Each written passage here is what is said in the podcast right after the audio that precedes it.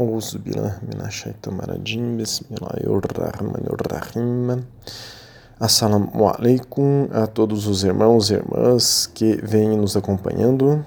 O ensinamento de hoje está no livro Sabedoria Celeste. Shenazin diz: A humanidade é a mais violenta, a mais selvagem das criaturas. Nós temos já dois estudos que falam sobre como, quando haverá uma transformação na humanidade e um outro estudo que fala sobre o declínio espiritual da humanidade. Quem quiser nos solicitar estes e outros estudos que nós mencionarmos, é só pedir. O homem é a criatura mais violenta. Nós temos um estudo já sobre a violência. E a sua e a perspectiva, a visão do Islã sobre a violência, né? Quando ele vai caçar, quando o homem vai caçar, ele caça de tudo. Ele nunca diz basta. Se conseguissem encontrar um jeito, iriam caçar tudo na selva, com o objetivo de não deixar nada vivo. Esses demônios e o anticristo, Dajjal, que aparecerá mais tarde, estão dizendo às pessoas para correrem à loucura. Pretendem tomar o segundo milênio para si. Então nós temos estudos sobre Dajjal, anticristo, e essa realidade que vive a humanidade é a segunda Jahiliya, a segunda era da ignorância. Nós temos estudos sobre isso também. Shinazin diz: nenhum deles vai alcançar seu alvo. Esses violentos estão chegando agora ao seu limite. Que Allah subhanahu nos perdoe nos conceda uma boa compreensão e nos livre dos infernos, castigos e misérias aqui e no além. Nós temos estudos sobre inferno e temos estudos sobre a justiça divina, castigo. Então, é, é evidente, agora o, o nosso comentário aqui, né, é evidente que o ser humano é violento. O Brasil é o país em todo o mundo com o maior número de assassinatos. Mesmo quando há guerras em algum país, o Brasil ganha de qualquer país, mesmo país em guerra. O Brasil lidera por anos este, esses números.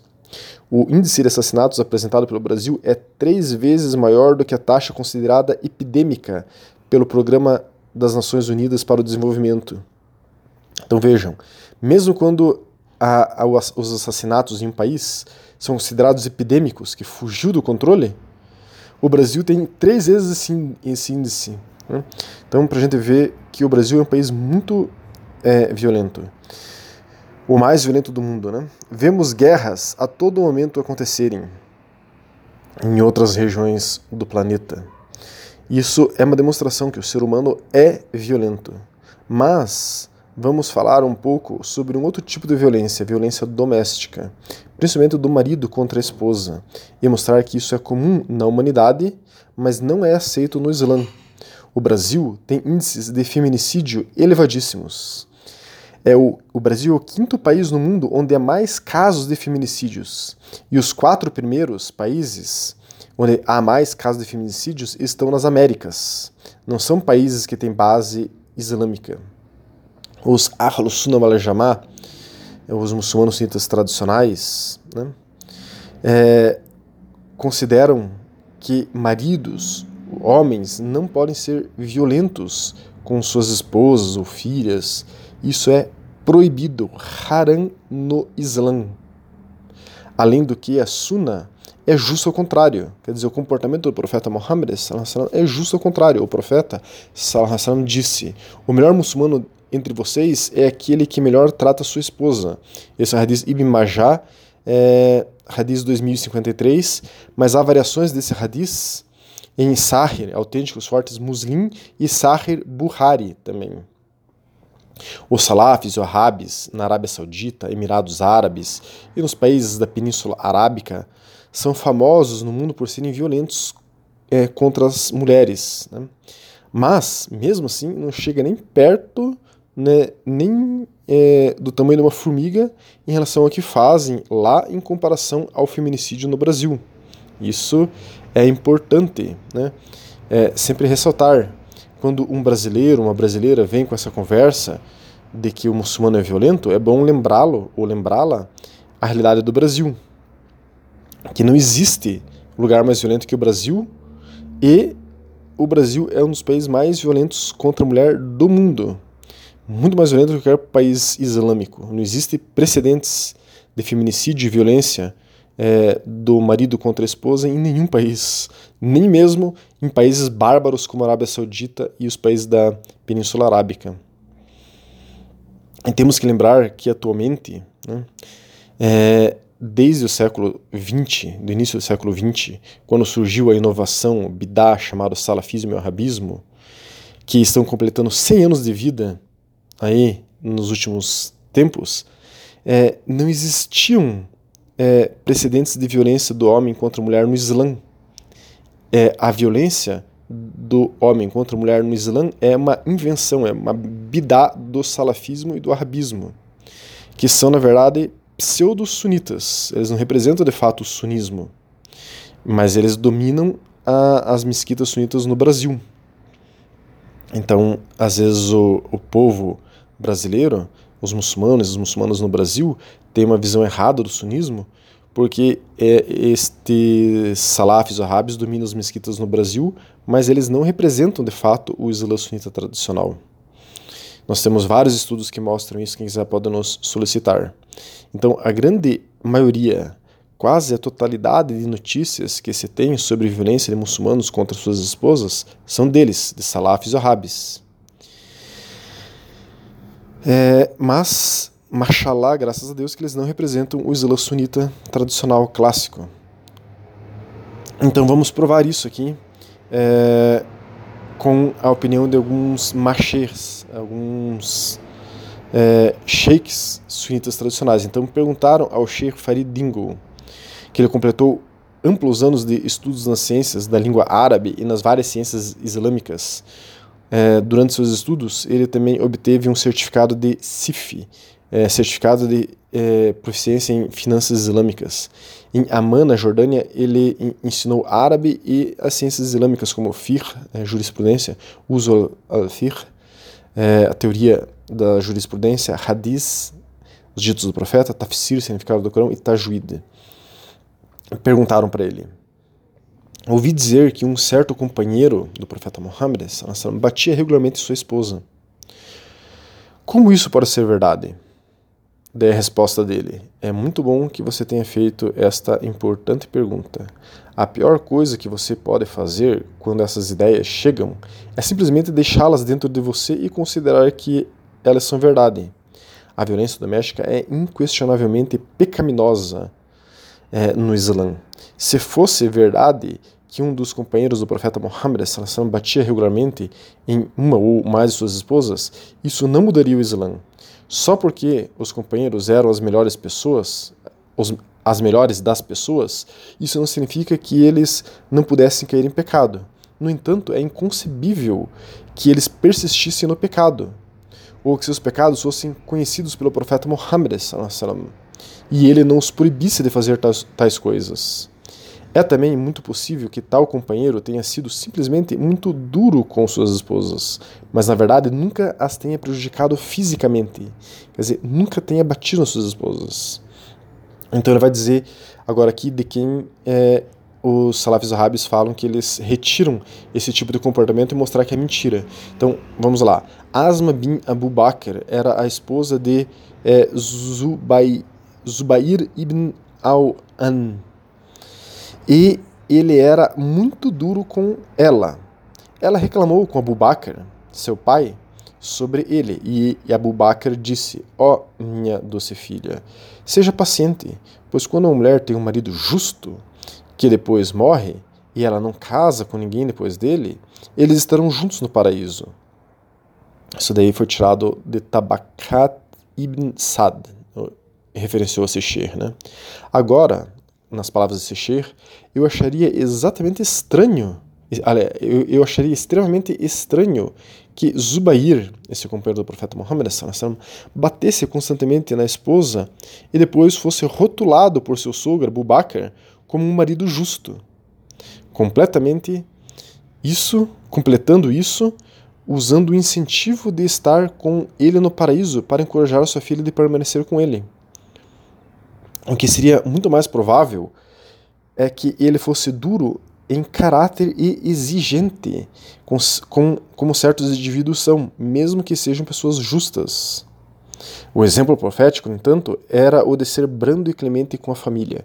Então, o que está falando aqui esse Sheikh? Está falando que o exemplo do profeta Muhammad era ser calmo, clemente, brando com sua família, mas que mesmo Zubair, que era considerado duro com suas esposas, ele era duro porque ele exigia delas, era uma pessoa exigente, que Zubair nunca bateu em nenhuma das suas esposas.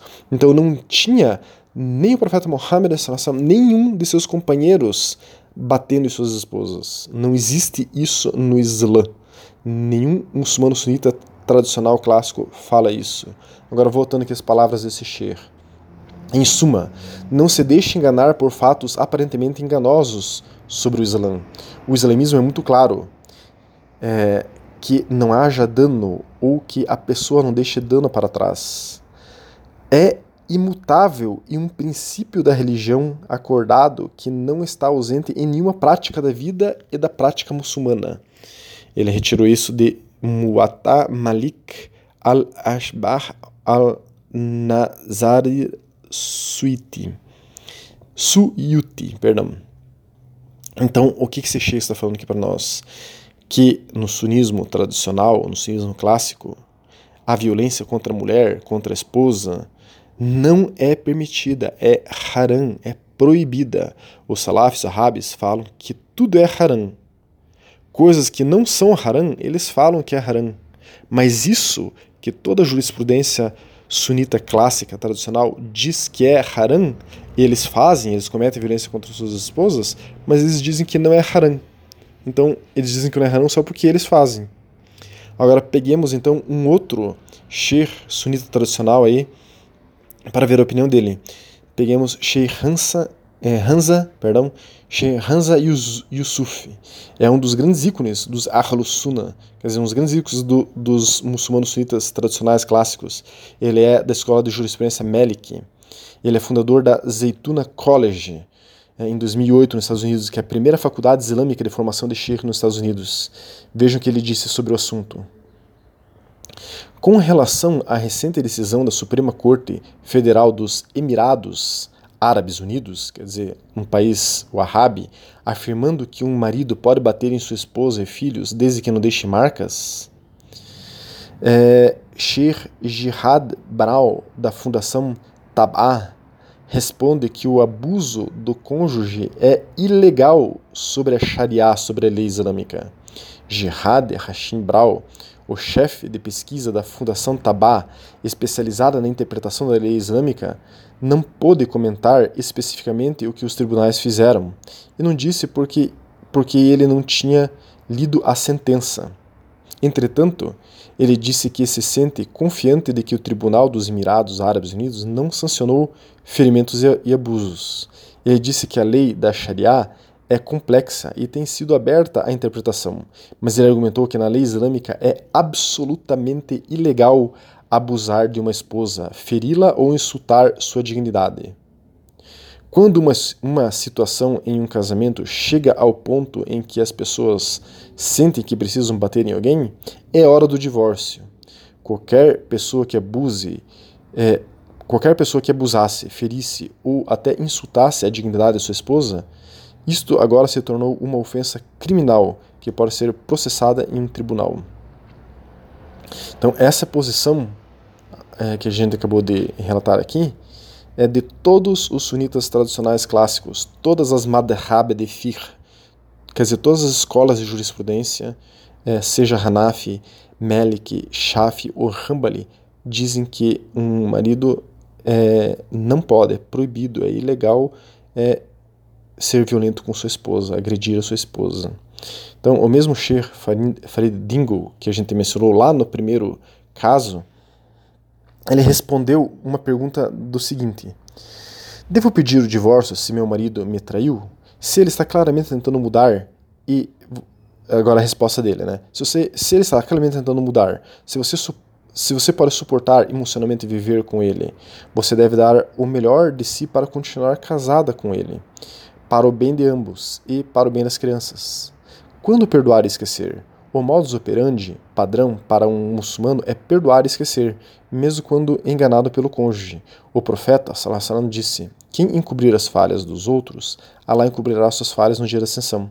Isso se aplica até mesmo para um cônjuge infiel, pois não envolve os direitos de ninguém mais. Dito isso, o profeta Salassan também disse: O crente não é picado duas vezes do mesmo buraco. Hadith Buhari e Muslim.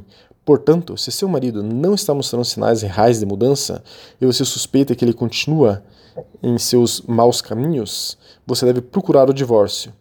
Então, o que a gente está dizendo aqui? A gente está trazendo aqui é, aquele sheikh anterior, é, Hansa Yusuf, ele diz que se uma mulher é agredida, o mais adequado seria ela se divorciar do marido que agride ela. Essa é a posição do Islã. A gente vai trazer aqui alguns detalhes sobre o divórcio para que a mulher entenda que é, se ela é agredida, ela pode se separar. Se ela é traída pelo seu marido, ela pode se separar. A mulher tem direito ao divórcio no Islã desde o século VII. É a primeira religião e a primeira é, constituição, a primeira comunidade, digamos assim, a considerar o divórcio lícito para as mulheres é o Islã desde o século VII, há mais de 1.300 anos antes de aqui no Brasil ser considerado é, lícito o divórcio, é, a mulher pedir divórcio. Né? Então, continuando esse shir, isso também, ele está falando então sobre o divórcio, né? isso também seria possível se você apenas sentisse que não pode mais viver com ele, dado o nível bruto de sua traição, o direito ao divórcio. Segundo muitos estudiosos, uma mulher tem o direito de pedir divórcio se estiver sendo abusada emocionalmente por seu marido. Obviamente que se estiver, abrindo parênteses, né, se estiver sendo abusada fisicamente por seu marido, é óbvio que a mulher pode pedir divórcio também. Eles distinguem entre uma forma única de abuso principal e uma forma única de abuso menor. Aqui ele está tirando isso dos livros Al-Shahr al-Kabir e Dardir e outros livros, ele cita. Para decretar unilateralmente um divórcio, você teria que concordar com seu marido para ir até um árbitro muçulmano. O árbitro, idealmente um mufti, decidiria se há ou não motivos para decretar um divórcio sem o com, com consentimento de seu marido, com base no que ele fez. Caso contrário, você poderia simplesmente convencê-lo a divorciar-se de você, dizendo-lhe que você não pode mais viver com ele, sentindo-se em baixo, sentindo-se muito triste. Allah nos criou apenas para conhecê-lo. Então entramos nesse mundo e voltamos nossas experiências e atenção para outros é, que não ele, isto não é muito adequado. Se ele, Allah subhanahu wa ta'ala, ama um servo seu, ele o devolve a ele enviando-lhe bênçãos ou por calamidades, ou enviando ambos. O que você está passando agora é exatamente isso. Allah está voltando, voltando-se para você, voltando você para ele através de uma prova muito difícil. A única maneira de passar pelas provações e escapar da dor do que os outros fazem é um voltar-se completamente para Allah e fazer dele seu único objetivo. Isto não é fácil, mas vai mudar sua vida para sempre. Diz Alá o Altíssimo, portanto, fuja para lá. De fato, eu sou para você um claro adversário dele. Sura 51, Ayah 50. Pergunte-se se você tem força de vontade de viver o resto de sua vida com ele e tente ver se ele realmente mudou e virou as costas ao seu passado ruim. Se isso for simplesmente impossível, então basta buscar o divórcio. Diz Alá o Altíssimo. E se uma mulher teme pelo desprezo ou evasão de seu marido, não há pecado sobre ele se fizerem termos de um acordo entre eles. E um acordo é o melhor. Presente nas almas humanas está a mesquinhez. Mas se você faz o bem e teme a Deus, então de fato Deus está sempre com você, com o que você faz. Sura 4, ayah 128. Mas se agora as palavras, perdão, uma outra, uma outra sura do Corão citando aqui esse sheikh, né? Esse sheikh citando uma outra sura do Corão. Mas se eles se separarem, Allah enriquecerá cada um deles de sua abundância e sempre é Allah em com é, misericordioso e sábio. Sura 4, ayah 130. Enfim, é, comentando aqui as palavras desse sheikh, né? A mulher tem direito ao divórcio. É muito simples a mulher se divorciar é, a mulher, há jurisprudência que diz que se a mulher declarar três vezes para seu marido: Eu me divorcio de você, eu me divorcio de você, eu me divorcio de você, e tiver aí é, a ciência, esse marido escutar em compreender o que está acontecendo, se não estiver dormindo, por exemplo, algo assim, então o divórcio, o divórcio está sedimentado. É, tem até jurisprudência que diz que se ela falar uma vez, eu me divorcio de você, e o marido entender, o divórcio está sedimentado. Enfim, é muito fácil a mulher se divorciar no Islã. Ela pode procurar um sheikh ou um mufti, né, como diz aqui esse sheikh, para é, sedimentar isso, para é, de uma maneira é, deixar claro para a comunidade o fato do divórcio. Mas é muito fácil uma mulher se divorciar. Mas lembrando que é macru também. Quer dizer, é permitido a mulher se divorciar no Islã, só que é detestável. Tanto homem como mulher, qualquer, qualquer divórcio no Islã, tanto homem se divorciar da mulher ou como mulher se divorciar do homem, é macru, é detestável.